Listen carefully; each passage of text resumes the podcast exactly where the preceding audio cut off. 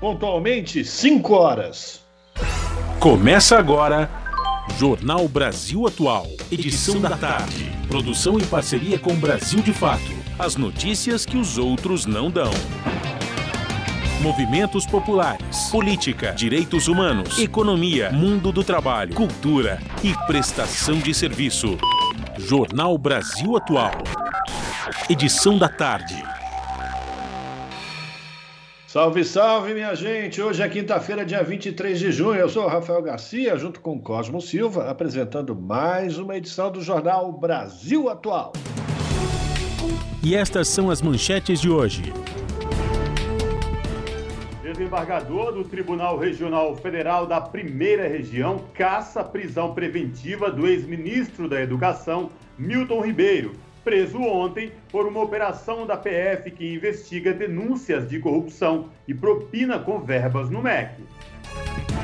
Oposição afirma ter as 27 assinaturas necessárias para a abertura da CPI do MEC no Senado. O requerimento foi protocolado em abril, quando estourou o escândalo de favorecimento a pastores na distribuição de recursos do Ministério da Educação. E o Ministério Público Federal informou no começo da tarde desta quinta-feira que o procedimento de interrupção de gestação foi realizado na menina de 11 anos, impedida de fazer aborto após estupro em Santa Catarina. Educação sexual nas escolas ajuda a evitar casos de assédio e violência sexual contra crianças. Especialistas explicam que a infância é a melhor fase para ensinar sobre os limites do próprio corpo para evitar e identificar casos de assédio. E o procurador Demétrio Oliveira de Macedo foi preso na manhã de hoje em São Paulo. A justiça havia determinado a detenção por ter espancado a chefe Gabriela de Barros durante expediente na prefeitura de registro. Pesquisa Exame Ideia, divulgada nesta quinta, aponta que o ex-presidente Lula lidera as intenções de voto no primeiro turno com 45%. O petista é seguido por Bolsonaro, que tem 36%. E Lula defende pacto com os países que também abrigam a Amazônia para enfrentar crimes ambientais que ameaçam a floresta e os povos indígenas. O ex-presidente diz que, se ganhar a eleição, vai convocar uma reunião com os presidentes da Bolívia, Colômbia, Guiana, Peru, Suriname e Venezuela para debater o tema. Polícia Rodoviária Federal impõe sigilo de 100 anos sobre os processos administrativos já concluídos dos agentes envolvidos na morte de Genivaldo de Jesus Santos em Sergipe. A Polícia Rodoviária negou o acesso à íntegra dos autos já concluídos, alegando se tratar de informação pessoal. 5 horas 3 minutos, o horário de Brasília. Participe do Jornal Brasil Atual, edição da tarde, por meio dos nossos canais nas redes sociais. facebook.com barra Rádio Brasil Atual. No Instagram, arroba Rádio Brasil Atual. Twitter, arroba RA Brasil Atual. Ou pelo WhatsApp, o número é 11 96893 7672. Você está ouvindo? Jornal Brasil Atual, edição da tarde. Uma parceria com Brasil de Fato. Na Rádio Brasil Atual. Tempo e temperatura. Quinta-feira ensolarada aqui na capital paulista. Os termômetros marcam 25 graus neste momento. Não tem previsão de chuva para hoje. Os períodos da noite e da madrugada serão de tempo firme e pouco nublado. E a temperatura fica na casa dos 14 graus durante a madrugada. Na região do ABC Paulista, a tarde desta quinta-feira também é de tempo ensolarado e seco. Umidade relativa do ar está na casa dos 30%. Neste momento, 25 graus na região sem chance de chuva para hoje no ABC Paulista. Os períodos da noite e da madrugada serão de tempo parcialmente nublado e friozinho. A temperatura fica na casa dos 14 graus. Em Mogi das Cruzes, o final da tarde desta quinta-feira é de sol e o ventinho já está mais gelado, agora 24 graus. Na região de Mogi também não tem previsão de chuva. A partir de agora, a temperatura começa a cair e a madrugada vai ser mais gelada, com temperatura na casa dos 13 graus. E em Sorocaba, interior de São Paulo, a tarde desta quinta-feira também é de sol. Neste momento, 26 graus. Em Sorocaba não tem previsão de chuva. Os períodos da noite e da madrugada serão de tempo limpo e a temperatura fica na casa dos 15 graus. Logo mais eu volto para falar como fica o tempo nesta sexta-feira. A temperatura sobe.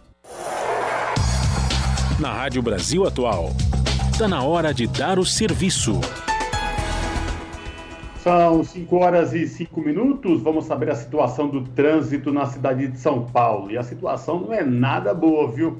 A CT, que é a Companhia de Engenharia de Tráfego da capital, informa que são 54 quilômetros de lentidão em toda a cidade de São Paulo neste momento. As regiões que apresentam maiores índices de lentidão, região norte com 15 quilômetros e sul com 14 quilômetros, respectivamente. E olha só, 5 horas e 5 minutos já estará em vigor o rodízio municipal. Lembrando que placas final 7 e 8 não podem circular no centro expandido por conta do rodízio municipal. E a situação do metrô, diferente do trânsito da cidade de São Paulo, as linhas do metrô tranquilo para quem vai utilizar as linhas do metrô nesta tarde de quinta-feira. O metrô informa que todas as linhas operam em situação de tranquilidade, sem nenhum problema para os usuários. E esta mesma situação se repete com os trens da CPTM, que é a Companhia Paulista de Trens Metropolitanos. Viu? A CPTM informa que todas as linhas estão tranquilas, o usuário aí não vai ter nenhum problema nas linhas de trens nesta tarde de quinta-feira. E a situação para você que pretende pegar a rodovia Anchieta ou rodovia dos imigrantes rumo à Baixada Santista. A Ecovias, que é a concessionária que administra o sistema Anchieta Imigrantes, informa que as duas rodovias, tanto para descer como quem vem da Baixada rumo ao ABC ou à capital, também situação de tranquilidade com trânsito bom e boa visibilidade no trecho de serra. Rádio Brasil Atual. Rádio Brasil Atual. 98,9. Rádio Brasil Atual. 98,9 FM. As notícias que as outras não dão e as músicas que as outras não tocam. Participe da programação pelo WhatsApp.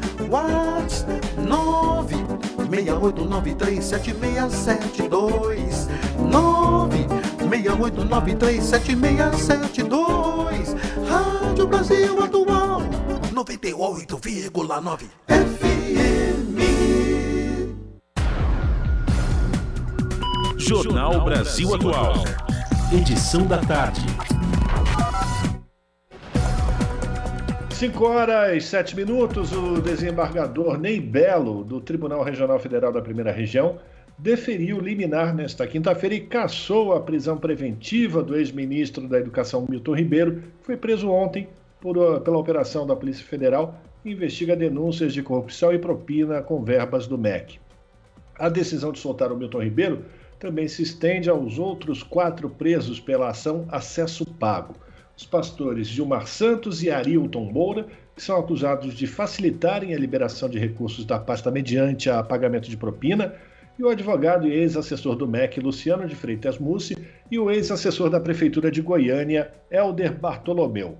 Com a determinação, as audiências de custódia dos acusados, que estavam previstas para a tarde de hoje, claro, foram canceladas. O desembarcador acolheu o pedido de habeas corpus ingressado pela defesa do ex-ministro na noite de ontem. De acordo com informações da imprensa, o desembargador plantonista Moraes da Rocha havia rejeitado o pedido, alegando que a defesa não tinha apresentado os documentos que evidenciavam um constrangimento ilegal na prisão. Entretanto, o desembargador Belo divergiu do entendimento.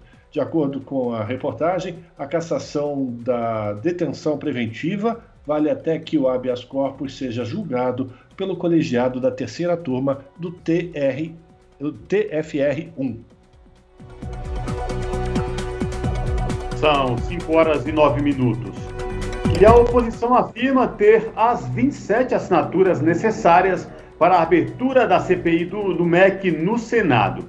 O requerimento foi protocolado em abril, quando estourou o escândalo de favorecimento a pastores evangélicos na distribuição de recursos do Ministério da Educação.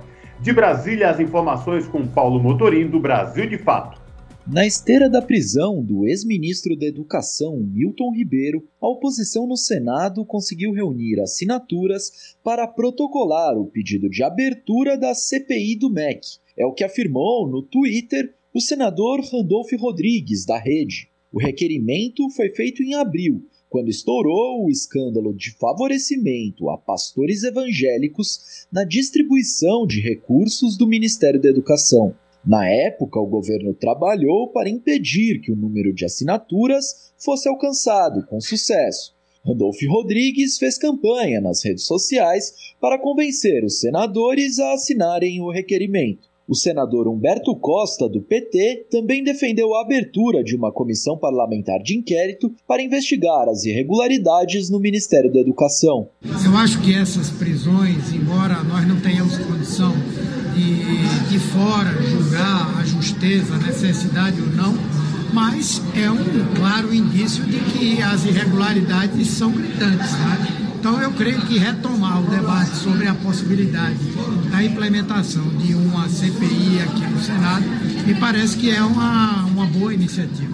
O ex-ministro da Educação Milton Ribeiro e o pastor Gilmar Santos foram presos nesta quarta-feira durante a Operação Acesso Pago da Polícia Federal. A ação do órgão faz parte do inquérito que investiga o esquema de tráfico de influência e corrupção para liberar recursos do Fundo Nacional de Desenvolvimento da Educação. Essa liberação do FNDE teria sido feita a prefeituras por intermédio de pastores lobistas. A investigação foi iniciada em março.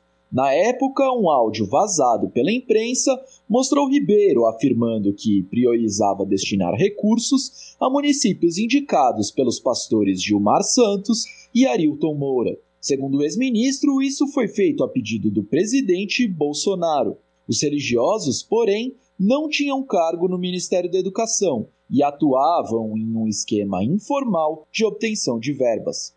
De Brasília, da Rádio Brasil de Fato, Paulo Motorim. E ainda nesta quinta-feira, o senador Randolfo Rodrigues anunciou que, mesmo com as 27 assinaturas necessárias para pedir a abertura da CPI do MEC, a oposição busca chegar a 30 adesões para evitar o assédio de governistas pela retirada de assinaturas. O 27º senador a assinar o pedido foi Alexandre Luiz Jordano, do MDB. Rodrigues afirmou aguardar a decisão dos senadores Otto Alencar, do PSD, Marcelo Castro, do MDB e Alcir Lucas, do PSDB. São 5 horas 12 minutos. Denúncias e escândalos mostram que a educação no Brasil entrou num processo de degradação nos últimos anos. Para ex-ministro na pasta, o Renato Janine Ribeiro, a crise da educação não é algo que aconteceu, e sim um projeto que se estabeleceu pelo atual governo. Informações com Douglas Matos.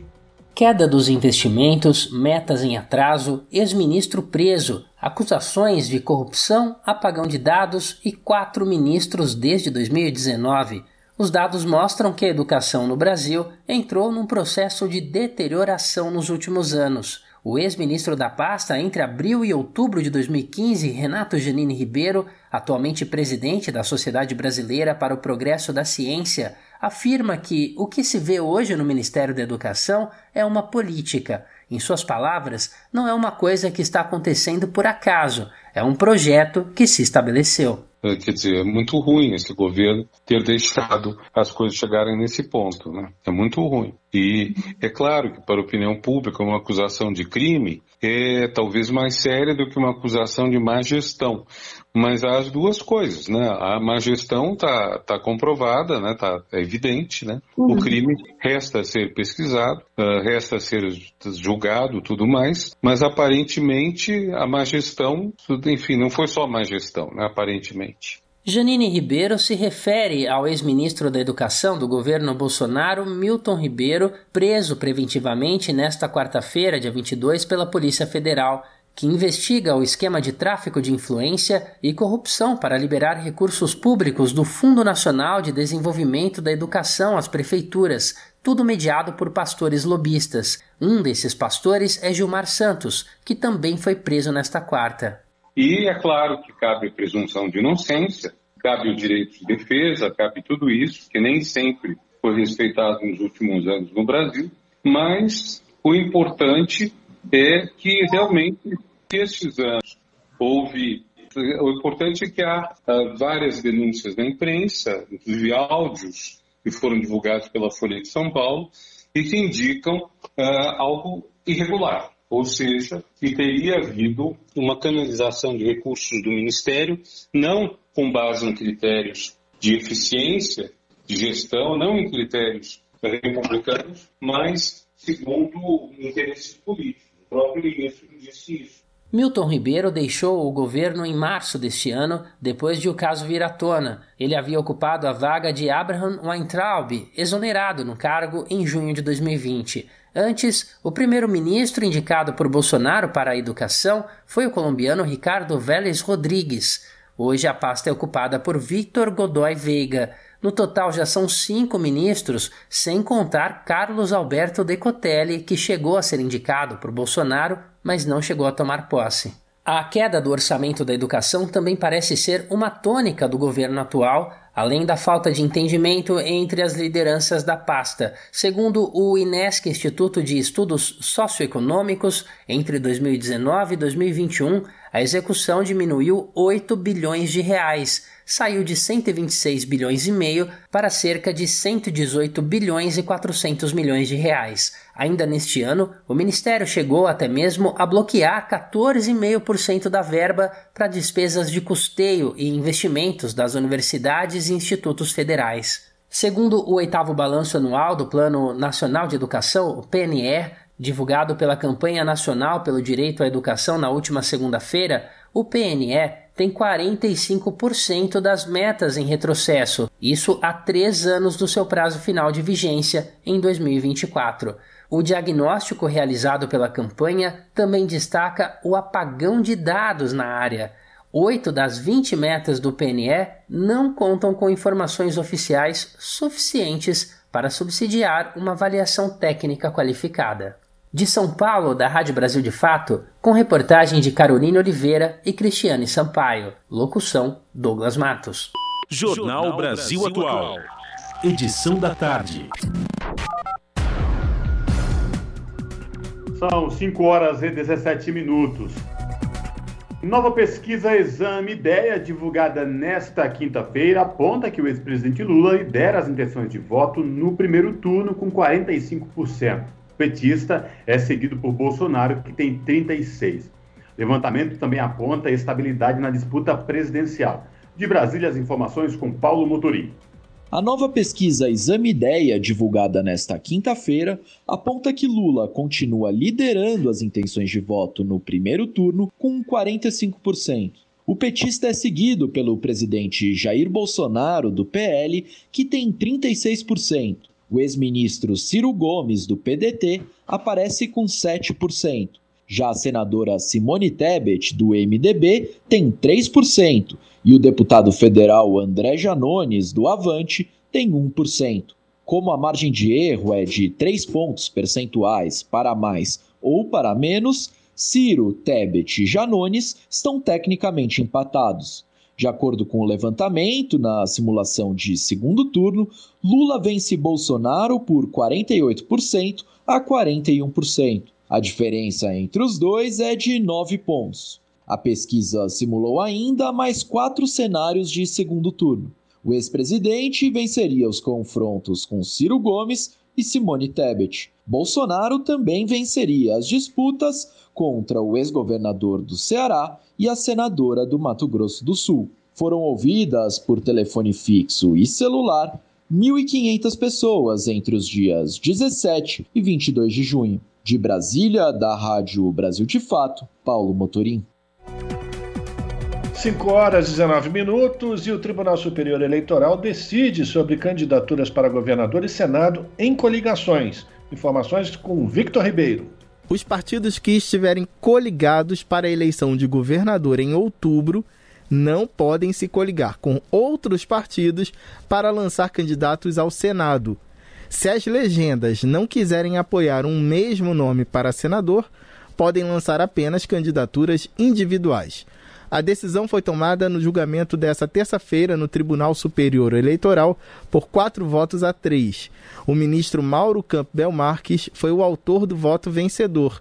Para ele, essas regras ajudam os políticos eleitos a governar. Os legisladores constitucional e infraconstitucional vêm, nos últimos anos, realizando profundas modificações em matérias correlatas, todas, diga-se de passagem, dirigidas ao fortalecimento de um ambiente de governabilidade e de fortalecimento dos partidos políticos e seus programas de atuação.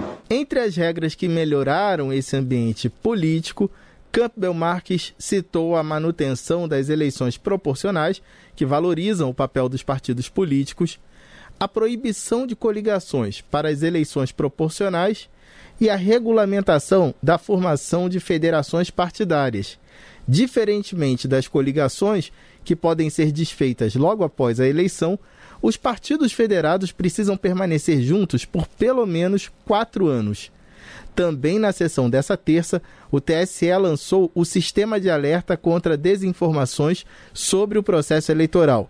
Se você receber alguma notícia falsa, fake news, pode denunciar ao tribunal no endereço tse.jus.br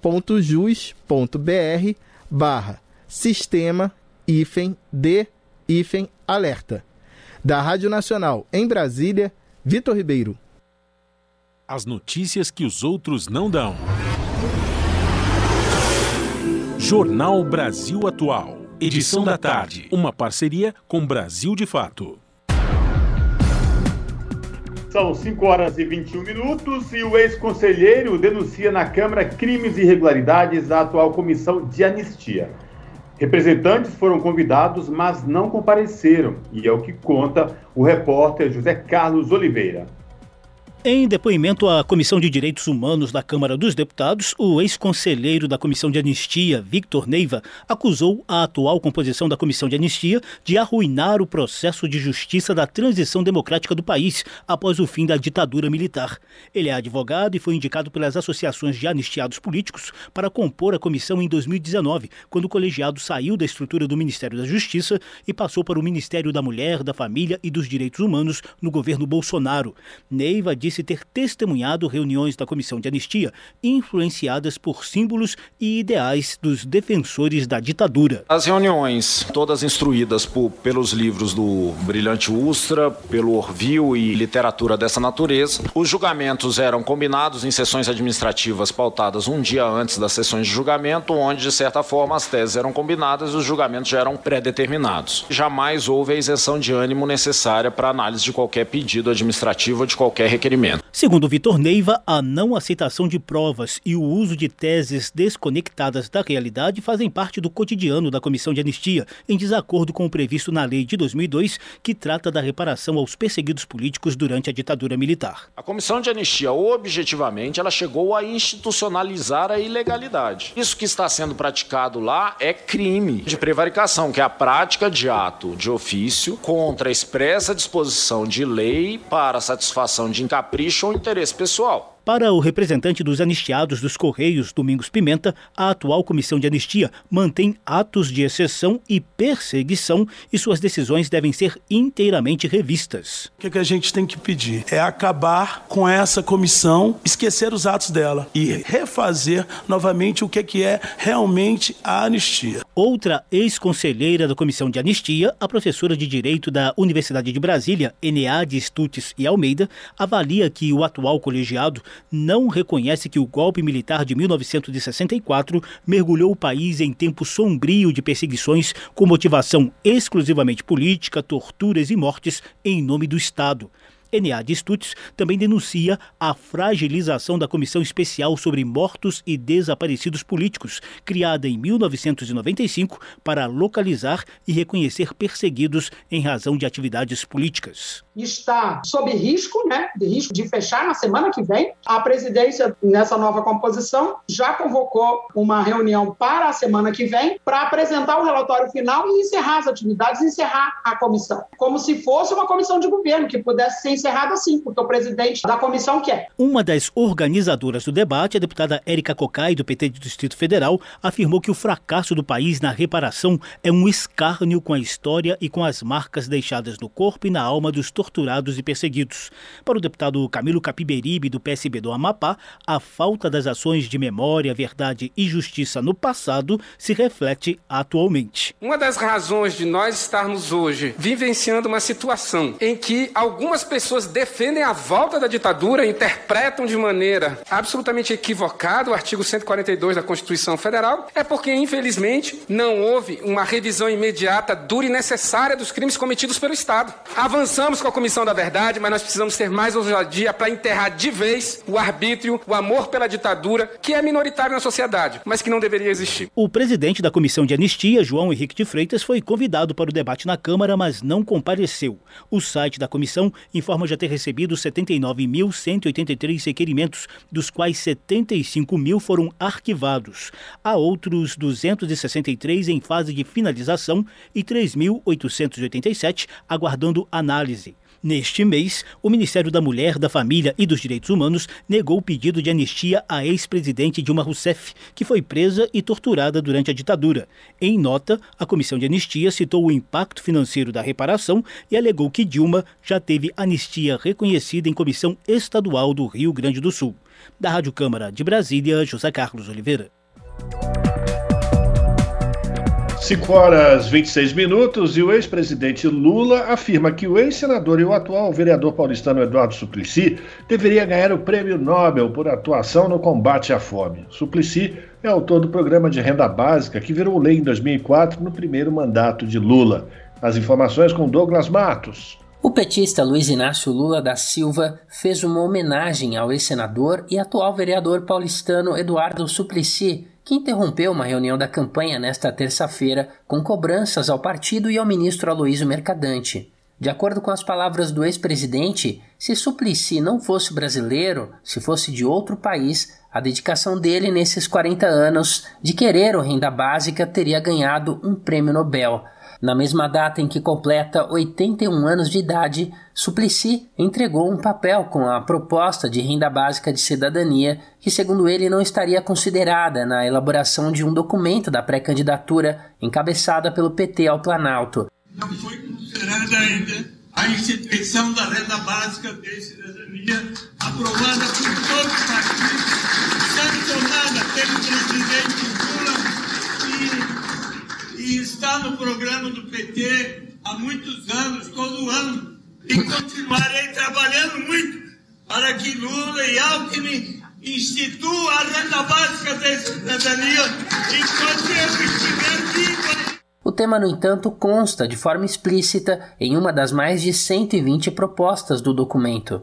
Em resposta, Mercadante afirmou que, por enquanto, o tema do combate à fome ainda está mencionado no programa de forma genérica, mas que será detalhado. Atualmente, o texto afirma que será viabilizada uma transição por etapas no rumo de um sistema universal e uma renda básica de cidadania. A campanha de Lula e Alckmin divulgou, em evento realizado nesta terça, novas diretrizes do futuro programa de governo. O documento lista 121 pontos que são considerados essenciais para o que a chapa define como reconstrução do Brasil. As propostas focam principalmente na recuperação econômica de forma sustentável e com desenvolvimento social. O texto afirma ainda que a política econômica vigente é a principal responsável pela decomposição das condições de vida da população brasileira, da instabilidade e dos retrocessos na produção e no consumo. No evento desta terça, também foi apresentada a plataforma virtual, que deve dar espaço, segundo a campanha, à mais ampla participação popular na construção de um programa de governo. Intitulado Juntos pelo Brasil, o ambiente virtual ficará aberto por cerca de 30 dias e é o próximo passo para a construção do programa de governo. A ferramenta permite o envio de sugestões, bem como a realização de debates, fóruns, discussões e consultas. Segundo a chapa, haverá ainda um canal de organização justamente para envolver a participação dos comitês populares e organizações dos movimentos populares e sociais. De São Paulo, da Rádio Brasil de Fato, com reportagem de Paulo Motorim. Locução: Douglas Matos. São 5 horas e 29 minutos. A Polícia Rodoviária Federal impôs sigilo de 100 anos sobre os processos administrativos já concluídos dos agentes envolvidos na morte de Genivaldo de Jesus Santos, de 38 anos, no município de Umbaúba, em Sergipe. De acordo com o site Metrópolis, a PRF negou o acesso à íntegra dos autos já concluídos, alegando se tratar de informação pessoal. Os processos haviam sido pedidos por meio da Lei de Acesso à Informação. O veículo havia solicitado a quantidade, os números dos processos administrativos e o acesso à íntegra dos autos já conclusos envolvendo os agentes Clenilson José dos Santos, Paulo Rodolfo Lima Nascimento, Adeilto dos Santos Nunes, William de Barros Noia e Kleber Nascimento Freitas, que assinaram o boletim de ocorrência policial sobre a abordagem. Em resposta, a Polícia Rodoviária Federal se recusou a informar até mesmo a quantidade de processos envolvendo os policiais. Segundo a corporação, cabe ao órgão assegurar a proteção da informação sigilosa e da informação pessoal, observada a sua disponibilidade, autenticidade, integridade e eventual restrição de acesso. 5 horas 30 minutos e deputadas cobram o cumprimento de leis de combate à violência política contra mulheres. O tema foi debatido em seminário quando também foi lançada a terceira edição da Campanha Nacional de Combate à Violência contra a Mulher, promovida pela Secretaria da Mulher da Câmara, com apoio da Organização das Nações Unidas. De Brasília, os detalhes com a repórter Lara Raj. Deputadas cobraram a efetiva implementação da lei aprovada em 2021, que estabelece regras para prevenir e reprimir a violência política contra a mulher. Outra lei aprovada pelo Congresso Nacional em 2021, relativa aos crimes contra o Estado Democrático de Direito, também traz o crime de violência política em razão de sexo, raça, cor, etnia e religião. O assunto foi debatido no seminário sobre violência política contra a mulher, promovido pela Secretaria da Mulher da Câmara dos Deputados. Coordenadora da bancada feminina da Câmara, a deputada Celina Leão, do PP do Distrito Federal, destacou que, mesmo com a aprovação de leis importantes, a dificuldade de implementá-las. Segundo ela, dentro do próprio Congresso Nacional, a violência política acontece e não é punida. Nós já fomos chamadas de histéricas, de portadoras de vagina dentro desse Congresso. Se isso não for violência política, o que, que seria violência política? E é isso que nós precisamos de ter o primeiro caso no Brasil de punição de violência política, para dar exemplo para milhares de pessoas que ainda têm esse comportamento no Brasil. A procuradora da Mulher da Câmara, deputada Tereza Nelma, do PSD de Alagoas, ressaltou que as maiores vítimas de violência política são mulheres negras e transexuais. Segundo ela, a preocupação é que as mulheres não sejam desestimuladas a entrar na política e que mandatos políticos femininos não sejam interrompidos pela violência política. A procuradora da Mulher no Senado, Leila Barros, cobrou punição para os responsáveis pela morte da vereadora do Rio de Janeiro, Marielle Franco, assassinada em 2018. 2018. Após mais de quatro anos, o crime segue sem resposta. Primeira mulher indígena eleita deputada federal, Joênia Wapchana, da Rede de Roraima, afirmou que as mulheres indígenas sofrem triplamente por uma política machista, racista e classicista.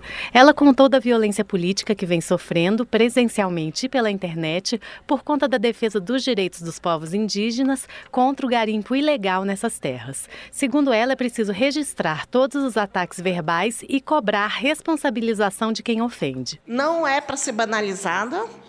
Isso não é natural, isso se trata de crime e a lei que nós aprovamos aqui o ano passado, ela deve ser é, implementada e consolidada a partir dessas vivências, a partir dessas agressões. Ministra do Tribunal Superior Eleitoral, Maria Cláudia Buchianeri, frisou que a violência política de gênero ainda é normalizada e a prática, por exemplo, de interromper a fala de mulheres é generalizada e aceita. Segundo ela, tornar essa prática normalizada crime eleitoral demanda uma transição cultural. A ministra lembrou que o Ministério Público Eleitoral denunciou recentemente, por exemplo, o deputado estadual Wellington de Souza Moura por crime de violência de gênero por afirmar que colocaria um cabresto na boca da deputada Mônica Seixas, em sessão plenária da Assembleia Legislativa de São Paulo. Humilhar candidata, humilhar mandatária em razão da condição feminina é crime.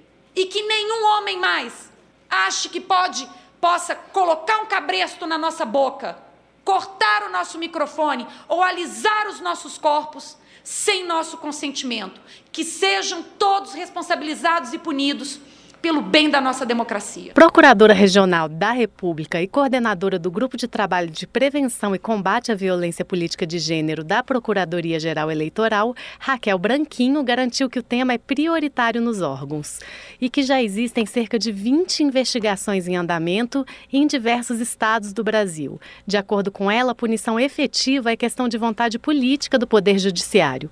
Ao final do seminário, foi lançada a terceira edição da Campanha Nacional de Combate à Violência violência política contra a mulher, promovida pela Secretaria da Mulher da Câmara, com o apoio da ONU Mulheres e do Ministério da Mulher, da Família e Direitos Humanos. Da Rádio Câmara de Brasília, Lara Raj. São 5 horas e 35 minutos. O procurador Demétrios Oliveira de Macedo foi preso na manhã desta quinta-feira em São Paulo. A justiça havia determinado a detenção dele na quarta por ter espancado a chefe Gabriela Esmadelo Monteiro de Barros durante expediente na prefeitura da cidade de Registro. E essa, esse vídeo com espancamento da Gabriela Esmardelo viralizou nas redes sociais e chegou a ser assustador. A Polícia Civil apontou que o acusado vem tendo sérios problemas de relacionamento com mulheres no ambiente de trabalho, sendo que em liberdade expõe a perigo a vida delas e, consequentemente, a ordem pública. Ainda de acordo com a polícia, a investigação instaurada para apurar o caso reuniu fotos e vídeos da agressão, além de depoimento da Procuradora-Geral para fundamentar o pedido de prisão preventiva. E o Ministério Público Federal informou no começo da tarde de hoje que o procedimento de interrupção de gestação foi realizado na menina de 11 anos, que tinha sido impedida de fazer o aborto após estupro lá em Santa Catarina. Em nota, o hospital informou que não dá informações sobre os pacientes em respeito à privacidade porque o caso está em segredo de justiça. A advogada da família também não quis se pronunciar. Em comunicado, o Ministério Público informou que o hospital foi procurado pela paciente e sua representante legal e adotou as providências para a interrupção da gestação da menor. A criança descobriu a gestação quando tinha 22 semanas e foi impedida de realizar o procedimento e levada a um abrigo. São 5 horas e 37 minutos.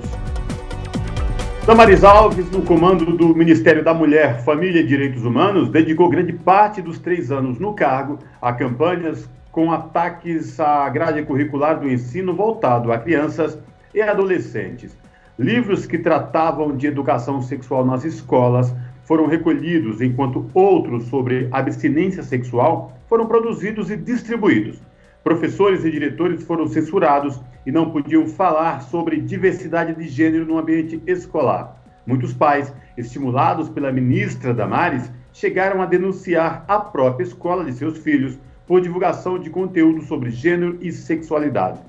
Para especialistas na área, a educação sexual nas escolas ajuda a evitar casos de assédio e violência sexual contra crianças e adolescentes.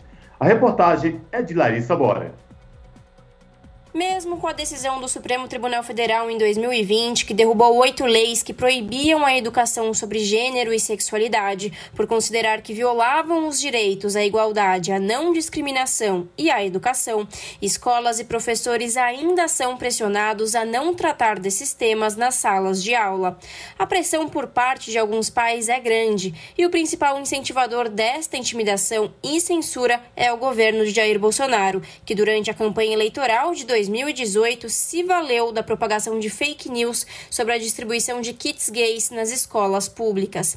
Giliardi Laurentino, psicólogo, assessor técnico do SEDECA, Centro de Defesa da Criança e Adolescente Casa Renascer, e titular do Comitê Nacional de Enfrentamento à Violência Sexual de Crianças e Adolescentes, explica que é na infância a melhor fase para ensinar às crianças os limites do próprio corpo, a fim de evitar ou até mesmo identificar casos de assédio sexual. Pensar educação no Brasil, a gente tem que pensar educação sexual nas escolas. Os nossos índices apontam que mais de 80% dos casos de violência sexual acontece dentro de casa.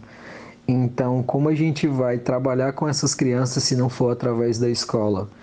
É, o SEDEC é Casa Renascer, que é uma instituição no Rio Grande do Norte, trabalha com algo chamado autoproteção na infância, que nada mais é do que você trabalhar educação sexual com crianças, ensinando qual é a parte do corpo que não pode ser tocada, ensinando a perceber quando ele está passando por uma situação de violência. Então, é imprescindível em qualquer, em qualquer escola do país que a gente consiga discutir sobre isso, que a gente consiga avançar nas grades para ter educação sexual como um tema transversal, o que já tem muitas previsões legais no nosso país. O termo pobreza menstrual, por exemplo, não engloba somente o fato da falta de recursos básicos, como absorventes, acesso a sabonetes, papel higiênico e água, mas também inclui a falta de conhecimento sobre o próprio ciclo menstrual. A estudante do segundo ano do ensino médio e atual presidenta da UPS, União Paulista dos Estudantes Secundaristas, Luísa Martins, conta que foi muito importante ter acesso às aulas sobre reprodução sexual durante o ensino fundamental.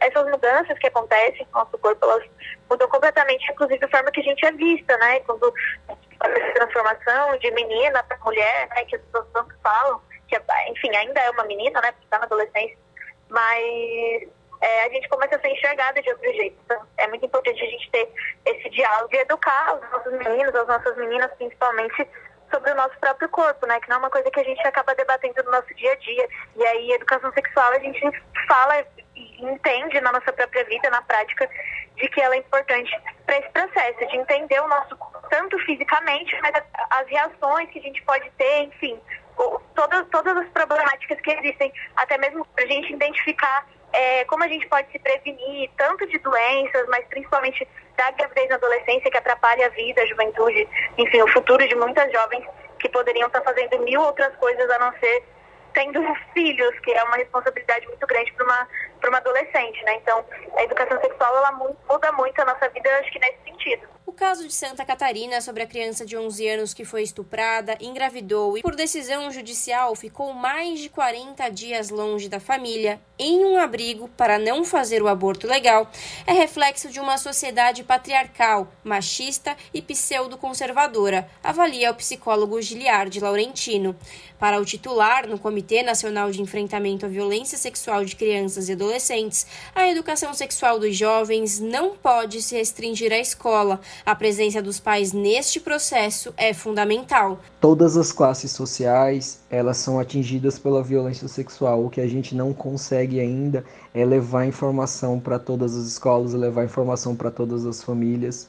E isso acontece por diversas questões, por sermos um país patriarcal, por sermos um país machista, por sermos um país pseudo-conservador, porque é conservador para algumas coisas e para outras não. O processo de autoproteção ou educação sexual nas escolas, eles fazem que toda a comunidade escolar reflita. O projeto de autoproteção do SEDEC Casa Renascer, por exemplo, ele faz um trabalho com alunos, com professores e com pais os pais são peças fundamentais. Num país em que a cultura do estupro é constante, seja passando pelas novelas, seja nos filmes, seja nas músicas, seja na interação entre as pessoas, é importante que a gente consiga atingir a todos para trazer a reflexão sobre o que é violência, para trazer a reflexão sobre os danos dessa violência sexual, principalmente quando a gente fala de crianças e adolescentes que deixam marcas que são muito difíceis de serem ressignificadas. Larissa Borer, Rádio Brasil Atual e TVT.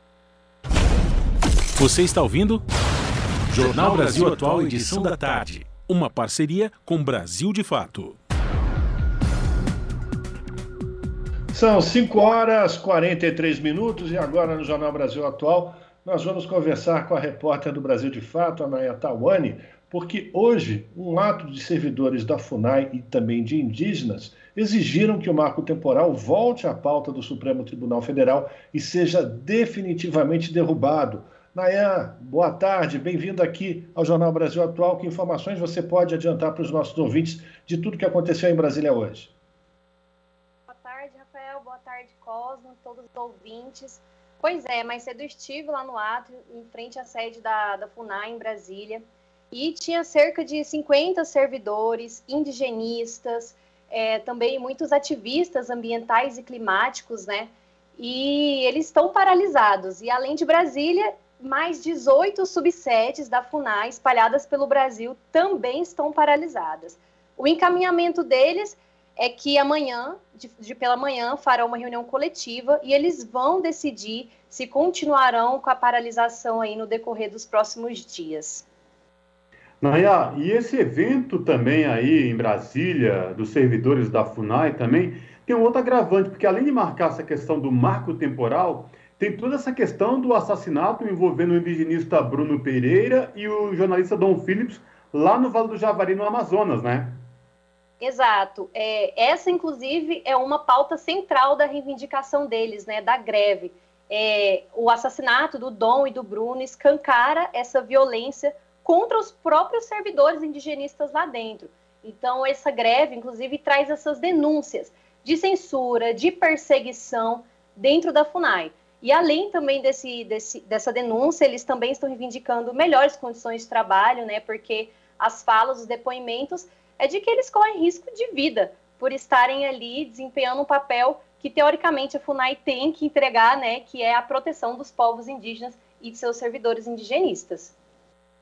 Naya, é o Rafael de novo falando. Você cobriu então esse ato e você percebeu que a população de Brasília apoia esse tipo de manifestação ou teve alguma, alguma manifestação de, agressiva com é, relação aos indígenas e os servidores da FUNAI?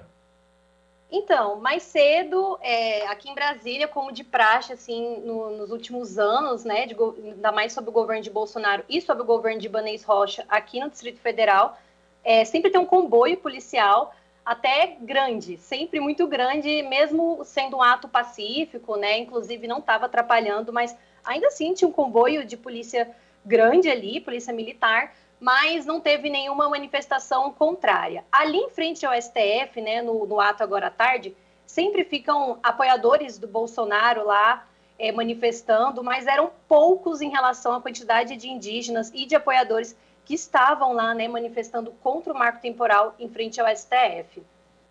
Muito bem, eu quero agradecer a participação da Nayata Tawane, que é repórter do Brasil de Fato, participando aqui no Jornal Brasil Atual, trazendo as informações desse ato que reuniu, reuniu servidores da FUNAI e também de indígenas, cobrando do STF a votação, né, o julgamento do marco temporal e também falando da greve que os funcionários da FUNAI estão colocando na pauta. Tayane, muito obrigado aqui pela tua participação, um abraço e a gente lembra aos nossos ouvintes e às nossas ouvintes que todos os detalhes podem ser acompanhados também no portal do Brasil de Fato, brasildefato.com.br. Abração para você, Naya. Obrigada, pessoal, e até mais. Conversamos com Naya Tawane, aqui no jornal Brasil Atual. As notícias que os outros não dão. Jornal Brasil Atual. Edição da tarde. Uma parceria com Brasil de Fato. São 5 horas e 47 minutos. O pré-candidato do PT à presidência da República, Luiz Inácio Lula da Silva, defendeu hoje um pacto com os países que também abrigam a Amazônia para enfrentar o narcotráfico e o tráfico de armas que estão por trás de crimes ambientais que ameaçam a floresta e os povos indígenas. Em entrevista à radiodifusora do Amazonas, Lula disse que se ganhar a eleição, vai convocar uma reunião com os presidentes da Bolívia, Colômbia, Guiana, Peru, Suriname, Venezuela para debater o tema. Ao enfatizar a fragilidade das fronteiras brasileiras e o fato de o país ter se transformado em rota internacional do narcotráfico e do comércio ilegal de armas, o ex-presidente disse também que vai ouvir governadores. Ele espera que, a partir da experiência desses governadores, possa agregar pontos para sua política para as fronteiras.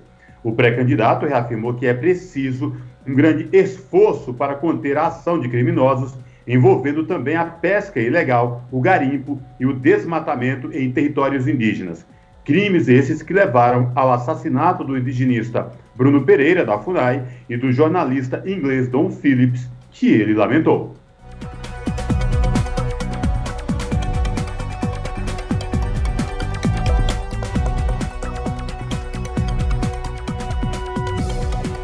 5 horas e 49 minutos, Jornal Brasil Atual, edição da tarde. E a gente agora vai falar sobre mundo do trabalho, porque o governo detalha o programa Emprega Mais Mulheres e Jovens, mas houve críticas que apontam cotas fictícias e precarização do trabalho. Quem vai trazer mais informações direto de Brasília é o repórter José Carlos Oliveira, que acompanhou a reunião. A medida provisória que criou o programa Emprega Mais Mulheres e Jovens foi alvo de intensas divergências em audiência pública da Comissão do Trabalho da Câmara dos Deputados. Segundo o governo, a medida parte da constatação de que mulheres e jovens foram os grupos mais afetados no mercado de trabalho durante a pandemia de Covid-19. Já sindicalistas e representantes da Justiça e do Ministério Público identificaram cotas fictícias e precarização na aprendizagem, além de mordaça na fiscalização fiscalização do trabalho. A MP recebeu 271 emendas de parlamentares que tentam alterar o texto original.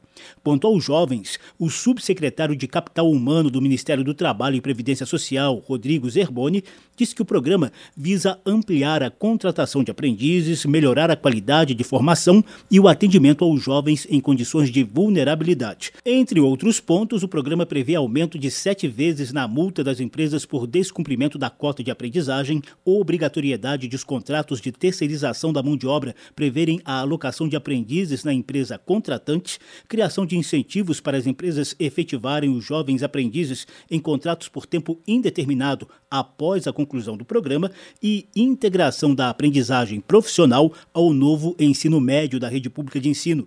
Segundo o governo, o programa amplia o apoio à parentalidade na primeira infância, com reforço na licença paternidade de cinco dias, prioridade nas vagas de teletrabalho e previsão de saque do FGTS para auxílio no pagamento de creche.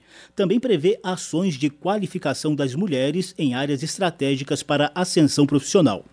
O programa Emprega Mais Mulheres e Jovens foi previamente debatido em grupo tripartite de representantes de trabalhadores, empresários e governo. Porém, a representante da Central Única dos Trabalhadores, Mara Feltes, se disse impactada ao constatar que sugestões básicas dos sindicalistas não foram acatadas. Feltes classifica de absurdo o uso do FGTS para custear creche. Essa medida transfere o, do poder público para as famílias a responsabilidade pela oferta de vagas em creche, sacrificando uma poupança que se destina à proteção da mulher em caso de demissão sem justa causa ou compra de casa própria. Para a Associação Nacional dos Magistrados da Justiça do Trabalho, essa medida representa a desconstrução do sistema FGTS. O presidente do Sindicato Nacional dos Auditores Fiscais do Trabalho, Bob Machado, sintetizou algumas das críticas ao programa em relação aos aprendizes cria basicamente incentivo às empresas descumpridoras das cotas de aprendizagem. Criam uma verdadeira mordaça à fiscalização que não poderá atuar durante esse período. Não podemos trocar vagas certas por vagas possíveis e duvidosas. Que todos juntos digamos, nem um aprendiz a menos. Por divergência com a medida provisória, vários coordenadores regionais de inspeção do trabalho entregaram os cargos e prepararam um estudo técnico com críticas ao texto. Entre elas está o risco de precarização da aprendizagem. Na avaliação do DIEESE, o governo tem usado medidas provisórias para promover mini-reformas trabalhistas. De modo geral, os críticos do programa argumentam que a MP atropela os avanços já conseguidos na Comissão Especial da Câmara, que analisa o projeto de novo Estatuto do Aprendiz. Preocupada com o que chamou de impactos nefastos da medida provisória na aprendizagem rural, a coordenadora da Escola Família Agrícola da Serra, Sônia Esberce da Silva, fez um apelo aos parlamentares. Estamos apavorados com o que vem por aí. Pedimos muito aos deputados que revertam isso. O organizador do debate, o deputado Bongás, do PT do Rio Grande do Sul, citou outro ponto crítico do texto. Eu fiquei preocupado de passar o período aprendiz de 6 horas para 8 horas, porque daí formaliza o assalariado, é um, virou empregado, não virou mais jovem aprendiz. Representante do Senai, Gustavo Leal Filho adotou o tom conciliatório entre a medida provisória e a proposta em análise na Câmara. Já o desembargador do Tribunal Regional do Trabalho, Ricardo da Fonseca, alertou que, apesar de bem intencionadas, algumas das medidas do programa Emprega Mais Mulheres e Jovens podem ir no sentido inverso do esperado pelo governo. Da Rádio Câmara de Brasília, José Carlos Oliveira. São 5 horas e 53 minutos. A destruição de postos de trabalho assalariados em 2020, ano inicial da pandemia, atingiu sobretudo as mulheres no Brasil.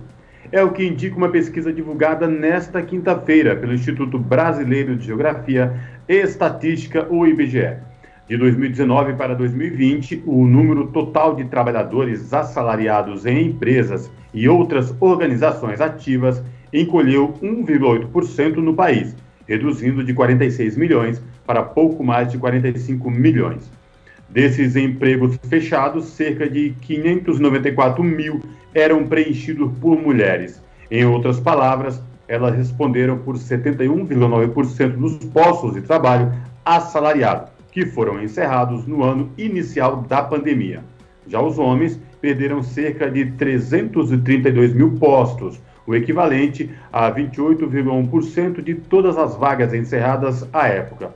Segundo o IBGE, o fato de as mulheres terem sido mais impactadas pode ser associado à característica dos setores econômicos na fase final da pandemia.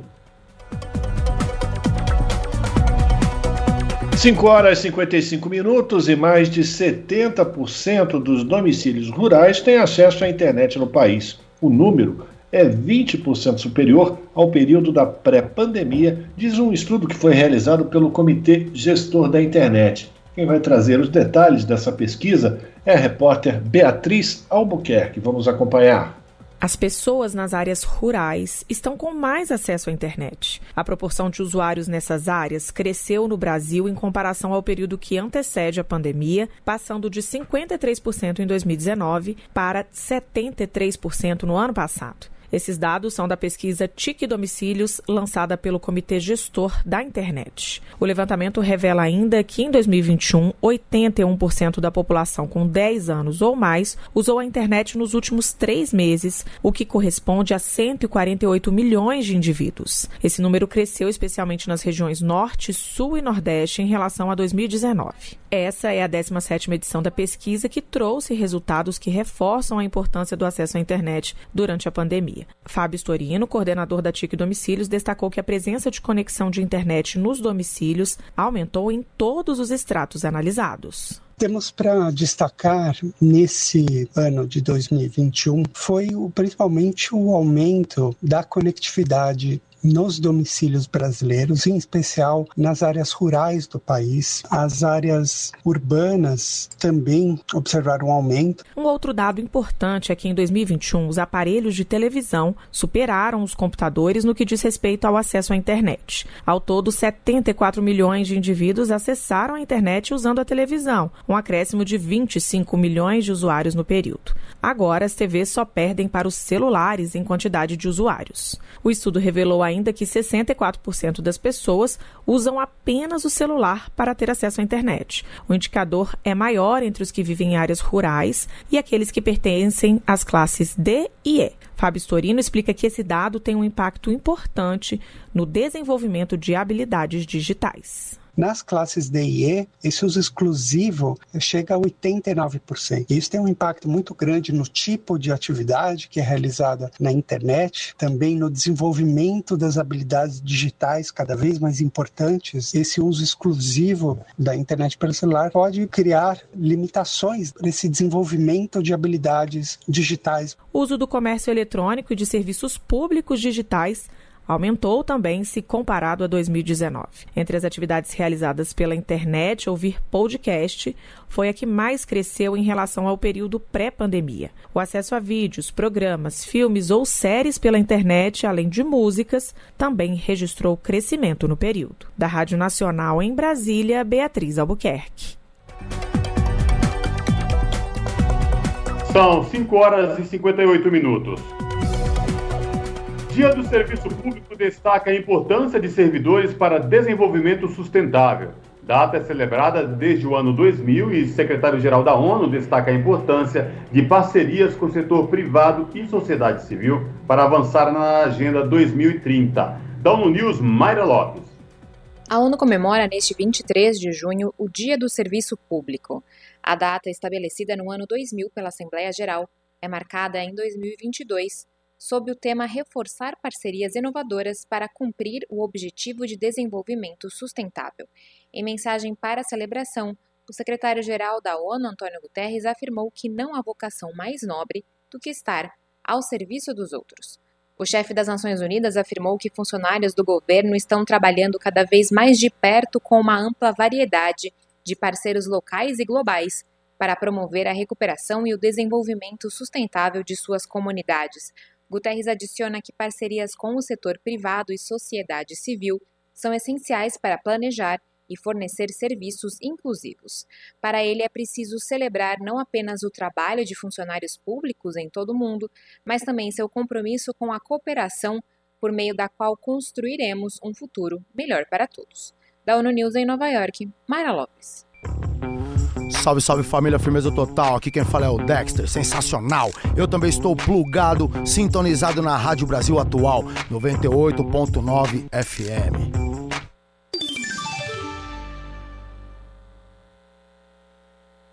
18 horas. 18 horas. Rádio Brasil Atual. Para sugestões e comentários, entre em contato conosco por e-mail redação@jornalbrasilatual.com.br ou WhatsApp DDD 11 96893 7672. Acompanhe a nossa programação também pelo site redebrasilatual.com.br.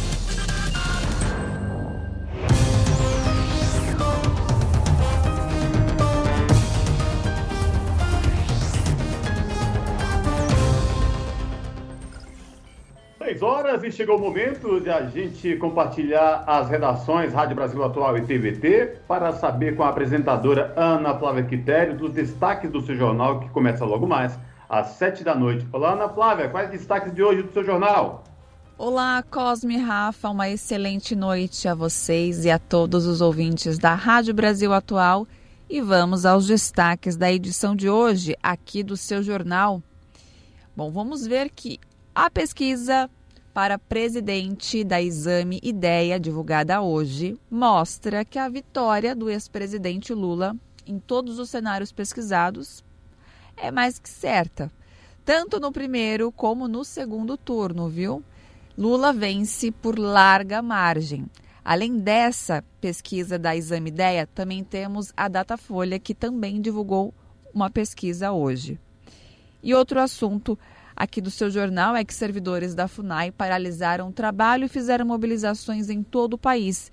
Entre as reivindicações estão a saída imediata do presidente da FUNAI e também condições para trabalhar com segurança. Os servidores, eles pedem justiça também para o jornalista inglês Dom Phillips e para os indigenistas também assassinados no Vale do Javari, Bruno Araújo e Maxiel Pereira. E para encerrar, a alta do preço dos combustíveis está afundando a imagem de Jair Bolsonaro. Mas como trocar presidentes da Petrobras não surtiu efeito nenhum na queda dos preços, agora Bolsonaro resolveu atacar a lei das estatais para tentar se eximir da responsabilidade que tem sobre as constantes, né, é, os constantes aumentos dos combustíveis que nós brasileiros sentimos todas as vezes que vamos abastecer né, os veículos ou até mesmo na hora de comprar o gás de cozinha, o botijão aí de 13 quilos, entre outros meios de combustíveis. Bom, essas e outras reportagens completas vocês conferem daqui a pouquinho, pontualmente às 7 da noite comigo no seu jornal. Bom programa, Rafa e Cosmo. Beijão grande para todo mundo. Eu aguardo vocês, hein? Até lá. Jornal Brasil Atual, edição da tarde. Uma parceria com Brasil de Fato.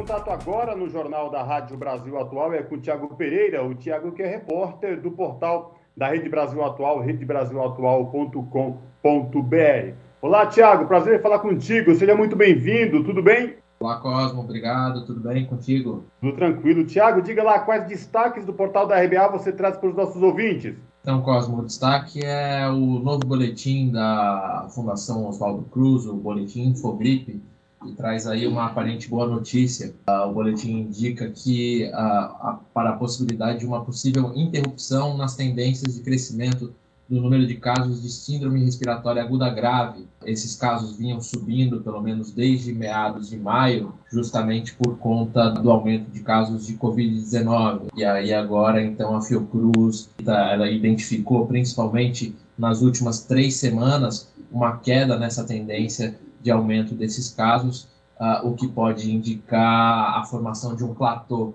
Esses números ainda continuam elevados, Eles não começaram ainda a cair, mas, tão, mas pararam de subir. A boa notícia que a gente pode dar, pode dar ainda com cautela. O pesquisador Marcelo Gomes, que é o coordenador do Infogripe, ele pede justamente para que esses dados sejam interpretados com cautela e que dependem da reavaliação nas próximas semanas para que esse quadro se confirme ou não, né?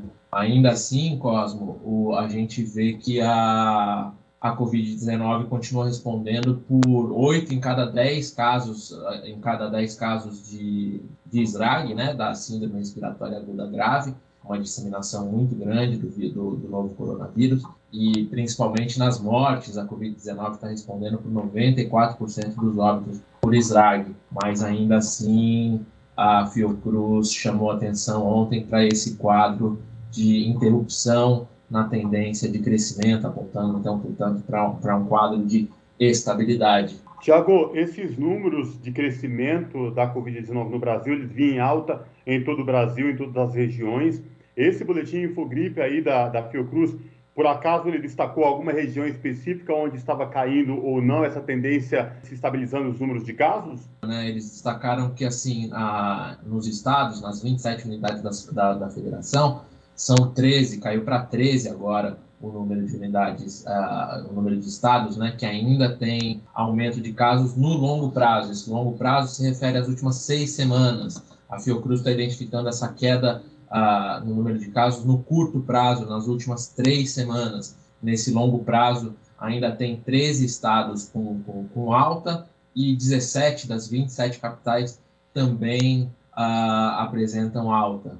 As demais estão com sinal de estabilidade ou tendência de queda no, no longo prazo. O Tiago, em relação aos cuidados, às dicas, os, é, as precauções, uso de máscara, como é que está essa questão? A, a, as orientações continuam sendo pelo, pela, pelo retorno do uso das máscaras, né? A Fiocruz e outros especialistas comentam que foi, uh, de alguma maneira, precipitada as decisões dos governos uh, estaduais e municipais de retirada dessa do uso obrigatório, né? Algumas regiões já voltaram, eu destacaria aí, por exemplo, Belo Horizonte, que determinou uh, o uso obrigatório de máscara em locais fechados, uh, também o estado do Rio Grande do Norte também voltou com essa, com essa mesma determinação, enquanto outros estados como Rio de Janeiro, São Paulo, apenas recomendam o uso de máscara em locais fechados mas não obrigam, não tem nenhum tipo de sanção se as pessoas não, não cumprirem esse tipo de, de recomendação. E outro dado que cabe chamar atenção, Cosmo, é o atraso na, na dose de reforço, né? A gente tem aí na população total menos da metade, pela, somente 45,97% da população, uh, da população brasileira já tomou a, a terceira dose, a dose de reforço, né? Se a gente considera, considerar a população acima de 12 anos, esse número sobe um pouquinho, vai para 54,97%, mas ainda assim é isso, mais ou menos um em cada dois brasileiros ainda não tomou essa dose de reforço, e diante da, da disseminação da Omicron, que escapa das duas doses anteriores, e diante da, do surgimento das novas variantes da Omicron, né, principalmente a BA.4 e a BA.5, que estão se alastrando aí pelo mundo, aqui no Brasil também, é essencial essa, essa dose de reforço. Né? A gente já está indo aí para a quarta dose, para a segunda dose de reforço para as populações acima de, de 50 anos, em alguns estados também já começando para populações acima de 40 anos mas a adesão da população ainda é, ainda é pequena para a dose de reforço e isso, é, isso chama atenção, é um dado, é um dado preocupante, porque pode, de alguma maneira, colaborar para o surgimento de novas ondas relativas a essas novas subvariantes que estão aparecendo por aí, quando a gente está justamente enfrentando esse momento de, de redução, ou de pelo menos de queda, ou pelo menos de interrupção da ascensão de casos de SRAG. Né? As recomendações seriam mais ou menos essas, de uso de máscara em locais fechados, principalmente, e adesão da população, né? Cobrar e pedir um esforço, a colaboração de todos, para que tomem a dose de reforço, para que possam ter quadros menos graves da doença, né? A gente sabe que a vacina, ela não consegue impedir a transmissão, mas ela é muito eficiente em evitar uh, quadros mais graves, que necessitem de internação e cuidados especiais e tudo mais. Então, a orientação principal é essa, que as pessoas vão aos, vão aos postos se vacinarem, buscarem essa dose de reforço e que utilizem máscara em locais fechados. Eu reforço aí o convite para os nossos ouvintes aqui no Jornal da Rádio Brasil Atual acessarem o portal da Rede Brasil Atual, redebrasilatual.com.br e conferir na íntegra essa reportagem do Tiago Pereira. Tiago, obrigado mais uma vez por falar com os nossos ouvintes aqui no Jornal da Rádio Brasil Atual, edição da tarde. Se cuide, espero falar contigo em uma próxima oportunidade. Viu? Abraço. Cuidem-se todos, um abraço, Cosmo, até a próxima. Falamos aqui com o Tiago Pereira, no Jornal Brasil Atual. 6 horas 10 minutos e a vacina da gripe está liberada para todos os públicos em diversas cidades do país. Segundo o Ministério da Saúde, a partir do próximo sábado, as doses serão distribuídas em todos os municípios brasileiros. Quem traz as informações é a Mariana Lemos. Cidades de todo o país já liberaram a aplicação da vacina contra a gripe para toda a população maior de seis meses de idade. O Ministério da Saúde declarou que, a partir do próximo sábado, as doses vão ser distribuídas a todos os públicos em todos os municípios brasileiros. A disponibilidade nos postos, no entanto, depende da política de cada município. Segundo o Ministério da Saúde, somente 52% das pessoas dos grupos prioritários aderiram à campanha de vacinação. Foi justamente essa baixa procura que fez com que diversas cidades liberassem as doses disponíveis para os demais públicos. Além de aumentar a cobertura vacinal, a ideia é diminuir a incidência de doenças respiratórias graves que costumam aumentar com a chegada do inverno. Para se imunizar contra a gripe, é necessário ir até um posto de vacinação do Sistema Único de Saúde. Lá basta apresentar um documento oficial com foto, a carteira de vacinação e o cartão do SUS. De São Paulo, da Rádio Brasil de Fato, Mariana Lemos. São 6 horas e 11 minutos. Estudo avalia fracionar vacina contra a Covid para dividir imunizante globalmente. As informações com a repórter Tatiana Alves. A possibilidade de fracionar as doses de reforço dos imunizantes contra a Covid-19 será avaliada em um estudo conduzido pelo Instituto Sabin de Vacinas e pela Fiocruz de Mato Grosso do Sul. Segundo o Instituto Sabin, há um abismo entre os países na vacinação de suas populações.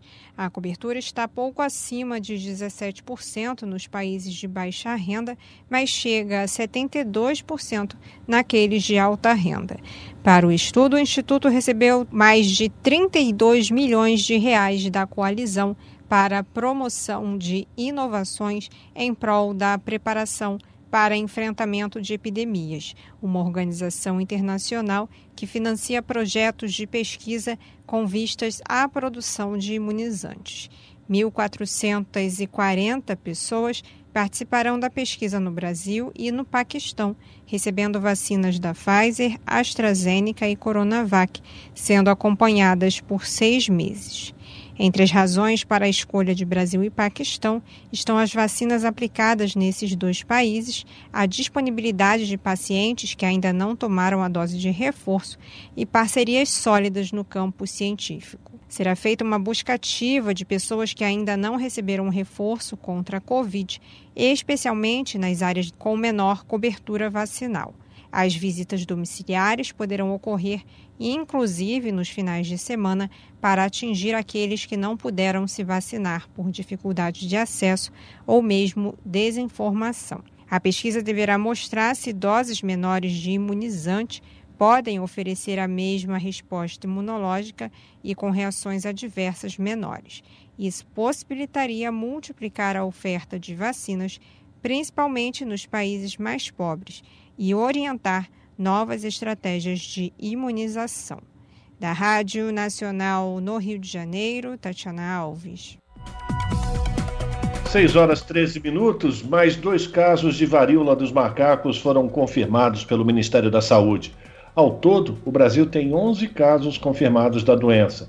São dois homens com idades entre 36 e 38 anos do estado de São Paulo e com histórico de viagem para a Europa. Eles apresentam quadro clínico estável, não têm complicações e estão sendo monitorados pelas secretarias de saúde do estado e do município. Segundo o Ministério da Saúde, todas as medidas de contenção e controle da doença foram adotadas assim que foram levantadas as suspeitas da doença, com isolamento dos pacientes e rastreamento dos seus contatos. São sete casos confirmados em São Paulo, dois no Rio de Janeiro e dois no Rio Grande do Sul. Esse é o Jornal Brasil Atual, edição da tarde. Uma parceria com Brasil de Fato. São 6 horas e 14 minutos. E notícia recente, informação que sai agora, viu? Nova pesquisa Datafolha, divulgada nesta quinta-feira, revela os índices de intenção de voto para a eleição presidencial de 2022. O ex-presidente Luiz Inácio Lula da Silva tem 47% no primeiro turno, contra 28% do presidente Jair Bolsonaro. Em terceiro, Ciro Gomes aparece com 8%. Em seguida aparece André Ginones com 2%, Simone Tebet, Pablo Massal e Vera Lúcia com 1%. Os votos em branco, nulos e nenhum somam 7% e os que não souberam responder representam 4%. A pesquisa foi feita nesta quarta e quinta-feira, com 2.556 entrevistados em todas as regiões do país. A margem de erro é de 3 pontos percentuais para mais ou para menos.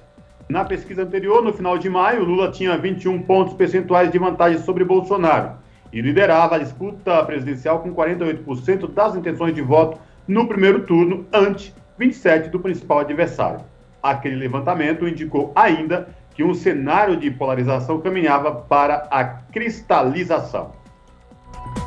São 6 horas 15 minutos e um relatório divulgado pela Organização Internacional do Trabalho mostra que Brasil, Argentina, Chile e Colômbia sofreram desindustrialização. Quem traz os detalhes é o repórter Gabriel Correia. A produtividade do trabalho na América Latina e Caribe diminuiu nas últimas quatro décadas em comparação com o resto do mundo, inclusive em relação à média anual de outras regiões emergentes em desenvolvimento. Esse é um dos destaques apresentados no relatório divulgado nesta quarta-feira pela Organização Internacional do Trabalho para América Latina e Caribe. O relatório, que examina as brechas de produtividade e desafios para a geração de empregos, ressalta a necessidade de compreender os fatores que contribuem para o aumento da produtividade e estimular o diálogo necessário.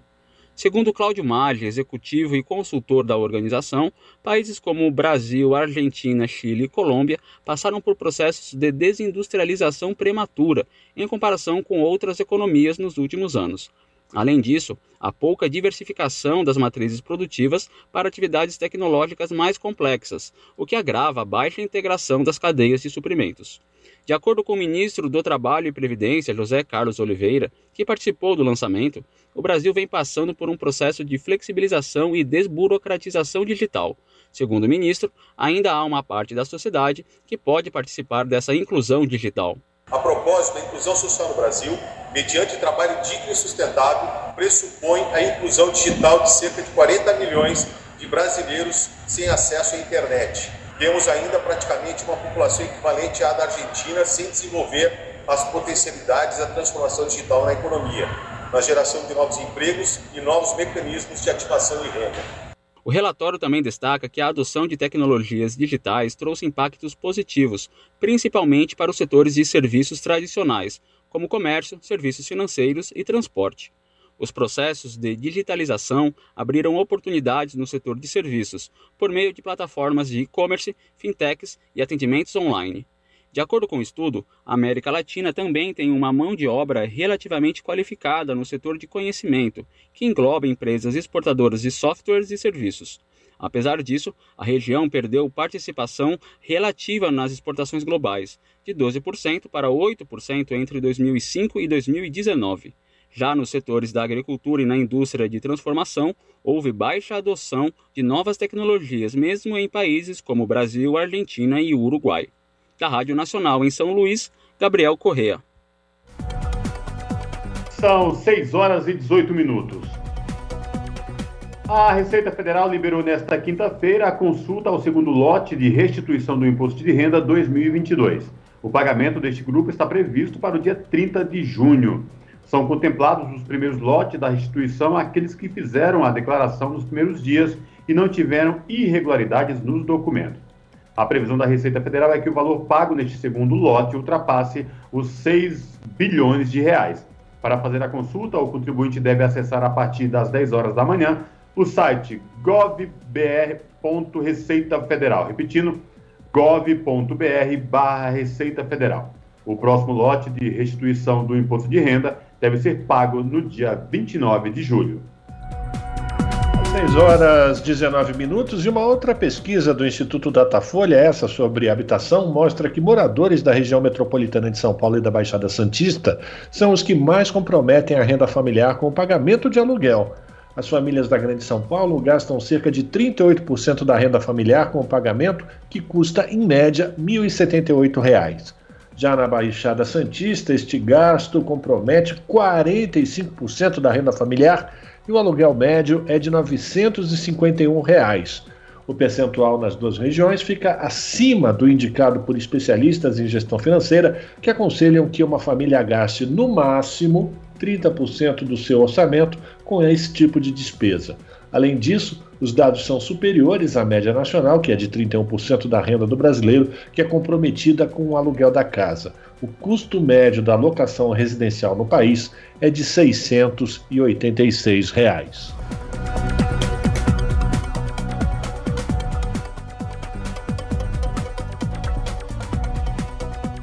6 horas 20 minutos e mais de 190 mil vagas de emprego serão geradas no setor de turismo ainda neste ano. Após a eliminação de mais de 500 mil empregos em atividades turísticas, nos seis primeiros meses da pandemia de Covid-19, o setor vem apresentando sinais de recuperação. Foi o que apontou o levantamento da Confederação Nacional do Comércio, Bens, Serviços e Turismo. Quem traz mais detalhes é a repórter Tatiana Alves. De acordo com a pesquisa, o setor de turismo já conseguiu recriar desde maio do ano passado 290 mil vagas. A maior parte delas vem do setor de bares e restaurantes. Ainda segundo a análise, essa retomada das oportunidades de emprego também é reflexo da abertura de novas empresas do segmento. Foram quase 80 mil novos estabelecimentos empregadores desde março de 2020, segundo dados do Cadastro Nacional de Pessoas Jurídicas. De acordo com o IBGE, em abril, o faturamento na área de turismo ficou apenas 3% abaixo do patamar verificado às vésperas da crise sanitária. A entrada de turistas internacionais também tem apresentado sinais de recuperação. De acordo com dados da Polícia Federal, nos primeiros quatro meses deste ano, o número de visitantes estrangeiros que deram entrada no país já superou em 61% a totalidade dos turistas que ingressaram no Brasil em 2021. Da Rádio Nacional no Rio de Janeiro, Tatiana Alves. Agora são 6 horas 22 minutos. Organizações populares do Haiti pedem que a China e a Rússia vetem a renovação da missão de estabilização da ONU no país. O grupo está denunciando um suposto envolvimento da MINUSTAH, iniciada em 2004, com quadrilhas armadas. Quem vai trazer mais informações é o repórter do Brasil de Fato, Nicolau Soares. Um grupo de 20 organizações populares do Haiti publicou uma carta solicitando à China e à Rússia que impeçam a aprovação de uma nova extensão da missão da ONU no país. O país asiático e o europeu são membros permanentes do Conselho de Segurança da Organização das Nações Unidas. No dia 15 de julho, vence o último prazo de extensão do mandato da Missão de Estabilização da ONU no Haiti, iniciada em 2004 sob o comando de tropas brasileiras. Em 18 anos, a ocupação militar, chamada de MINUSTAH, foi responsável por disseminar a cólera no país, que causou cerca de 30 mil mortos e 700 mil doentes. Entre 2005 e 2006, cerca de 8 mil pessoas foram mortas somente na capital, Porto Príncipe. Nessa época, as tropas da ONU eram comandadas pelo general brasileiro Augusto Heleno, atual ministro-chefe do Gabinete de Segurança Institucional. Em 2005, também foi denunciado um grande massacre em uma das maiores favelas da capital haitiana, ocupada pelos militares. O episódio terminou com 27 civis mortos, 20 deles eram mulheres e adolescentes, segundo levantamentos independentes. A presença das tropas da MINUSTAH também contribuiu para a circulação de armas no país. Existem cerca de 77 grupos armados que controlam regiões e se financiam com o tráfico de drogas. Segundo a Comissão Nacional de Desarmamento, há cerca de 500 mil armas circulando de maneira ilegal na ilha. Em nota publicada no último fim de semana, os movimentos ainda denunciam vínculos de oficiais da missão da ONU com grupos armados irregulares. De São Paulo, da Rádio Brasil de Fato, com reportagem de Michele de Mello, locução Nicolau Soares. São 6 horas e 24 minutos. E após nove dias de greve geral, o presidente do Equador, Guilherme Lasso, aceita diálogo com o movimento indígena. Negociações entre executivo e setores populares serão mediadas por comissão independente. Confira mais informações na reportagem de Michele de Mello. No Equador, o presidente Guilherme Lasso confirmou que vai participar da mesa de diálogo convocada pela CONAI, a Confederação de Nacionalidades Indígenas, durante a greve geral. Seis das 24 províncias do país permanecem sob estado de sítio decretado na última segunda-feira. Após nove dias de mobilizações, cerca de 80 pessoas foram detidas, 74 feridas e duas morreram, segundo o levantamento de organizações de direitos humanos. Em nota, Laço afirmou que o governo acolheu grande parte das sugestões apresentadas pela agenda da CONAIE com medidas compensatórias anunciadas publicamente. Por outro lado, ele disse estar consciente de que o processo de solução dos problemas do país é, segundo as suas palavras, dinâmico. O ministro de Produção, Júlio José Prado, assegura que a greve gerou cerca de 110 milhões de dólares em perdas para o comércio e o turismo. Antes de se encontrar com cerca de 300 organizações populares, o executivo se reuniu com empresários e anunciou um crédito de 20 milhões de dólares para cobrir os prejuízos. A mesa de diálogo entre governo e representantes do setor mobilizado seria mediada por uma comissão independente. Esse grupo teria o apoio da União Europeia e especialistas da ONU no Equador.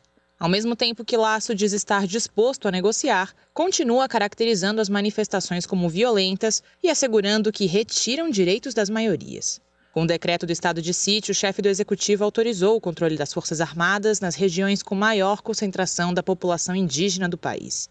Na última terça, o dirigente indígena Birão Guatacoca morreu após sofrer um impacto de uma bomba de gás lacrimogêneo na cabeça durante uma manifestação na província de Pastaça.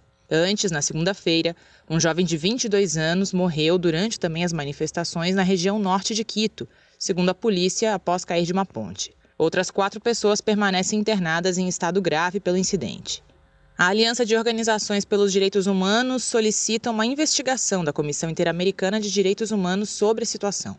Em nota, a entidade denuncia a atuação negligente dos policiais e militares que fizeram o mau uso das armas, disparando bombas diretamente no corpo dos manifestantes. Para dialogar, o movimento indígena exige que o governo suspenda o estado de exceção e desmilitarize a Casa de Cultura do Equador e o Parque Arbolito, dois locais que são pontos de concentração e organização dos indígenas em Quito. De São Paulo, da Rádio Brasil de Fato, Michele de Mello. A pluralidade de ideias e a informação confiável nunca foram tão necessárias. Você que gosta do conteúdo jornalístico produzido pela Rádio Brasil Atual e pela TVT tem uma missão muito importante: dar o seu apoio para que nossa voz continue cada vez mais forte. Jornalismo independente, com responsabilidade com a notícia e com a democracia, só é possível com a participação e o apoio popular. Acesse o site catarse.me/tvt, faça a sua assinatura e nos ajude com sua contribuição. Rádio Brasil Atual e TVT. Compromisso com a notícia. Compromisso com você. Na Rádio Brasil Atual. Tempo e temperatura. Estando no inverno, a temperatura vai subir nesta sexta-feira aqui na capital paulista. O dia será de sol entre poucas nuvens e não tem previsão de chuva. Será um dia com tempo seco. A temperatura máxima será de 27 graus e a mínima de 13 graus. Nas regiões de Santo André, São Bernardo do Campo e São Caetano do Sul, a sexta-feira também será ensolarada, não tem previsão de chuva. A temperatura será mais alta e o predomínio será de sol. O período da noite e madrugada continua com temperatura mais baixa. A máxima na região do ABC será de 25 graus e a mínima de 13 graus. Mesma coisa em Mogi das Cruzes. A sexta-feira será de sol entre poucas nuvens e sem chance de chuva. A temperatura máxima será de 27 graus e a mínima de 12 graus. E em Sorocaba, região do interior de São Paulo, a sexta-feira também será de sol e calor. A temperatura sobe e não tem previsão de chuva, com máxima de 27 graus e mínima de 13 graus. Larissa Borer, Rádio Brasil Atual. E com as informações da Lari, a gente termina mais uma edição do Jornal Brasil Atual. Lembrando que amanhã a Larissa está aqui na apresentação junto comigo, uma vez que o Cosmo Silva vai fazer a gravação, vai fazer a apresentação do, do Revista Brasil TVT. O Jornal Brasil Atual de hoje teve trabalhos técnicos de Fábio Balbini e também a produção de Letícia Holanda e Juliana Almeida. A gente volta então amanhã, a partir das 5 da tarde. A gente deseja a todos e todas um bom final de quinta-feira. A gente sempre lembra, continuem se cuidando porque a pandemia não acabou. Você pode ir a qualquer posto de saúde, aproveita e toma a vacina da gripe. A gente volta amanhã. Você fica agora com o Papo com o Zé Trajano e depois tem o seu jornal pela TVT. A todos, um bom final de quinta-feira. Até amanhã. Tchau, tchau.